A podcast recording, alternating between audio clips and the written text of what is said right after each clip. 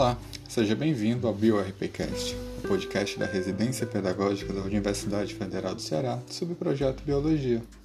Esta atividade faz parte do projeto Biologia do Enem, do qual os residentes estão promovendo várias atividades sobre biologia para você mandar bem no Enem. Este episódio será apresentado por mim, Wilker, e pela residente Ivana.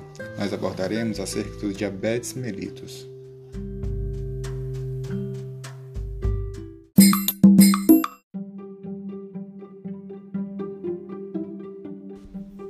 Oi, pessoal, eu sou a Ivana e, como o Wilke disse, nesse podcast nós falaremos da diabetes mellitus, que é uma série de distúrbios metabólicos que resultam na hiperglicemia, ou seja, níveis elevados de glicose no sangue.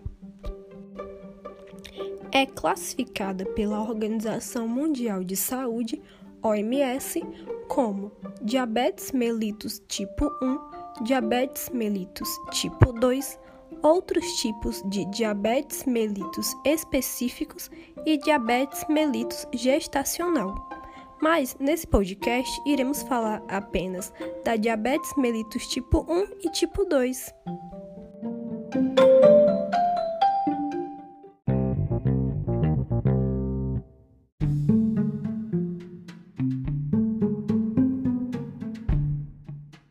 Diabetes mellitus tipo 1 é uma doença autoimune, ou seja, o sistema imunológico da pessoa ataca as células saudáveis do seu próprio corpo. Esta forma de diabetes está presente em 5 a 10% dos casos gerais, e a maioria dos casos ocorre na juventude em pessoas de 4 a 15 anos de idade é o resultado da destruição das células betas do pâncreas, também conhecidas como células beta-pancreáticas. Lembra que eu falei que o sistema imunológico ataca as células do seu próprio corpo? Olha aí as células que são atacadas. Como consequência desse processo autoimune, ocorre a deficiência de insulina, um hormônio regulador da taxa de açúcar do sangue, e, e que é produzido pelas células betas. Assim, conforme elas vão sendo destruídas, a capacidade de produção de insulina vai se reduzindo progressivamente.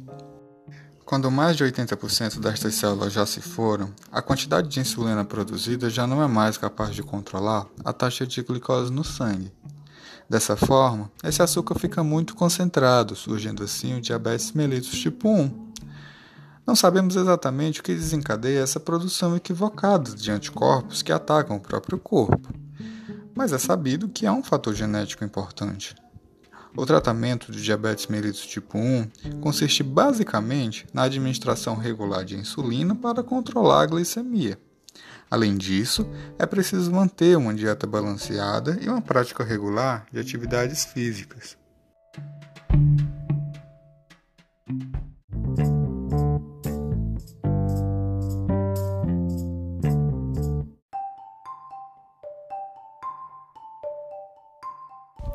A diabetes mellitus tipo 2 é a forma presente entre 90 a 95% dos casos e caracteriza-se por defeitos na ação e secreção da insulina. O principal problema é a resistência do organismo à insulina produzida, fazendo com que as células não consigam captar a glicose circulante no sangue.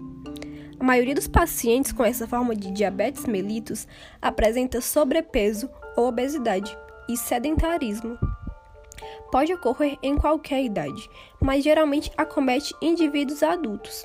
A diabetes tipo 2 vem muitas vezes acompanhada por outras condições, incluindo hipertensão arterial e colesterol alto. A diabetes tipo 2 pode ser tratada com medicações por via oral. Geralmente são drogas que estimulam a produção de insulina pelo pâncreas ou aumentam a sensibilidade das células à insulina presente.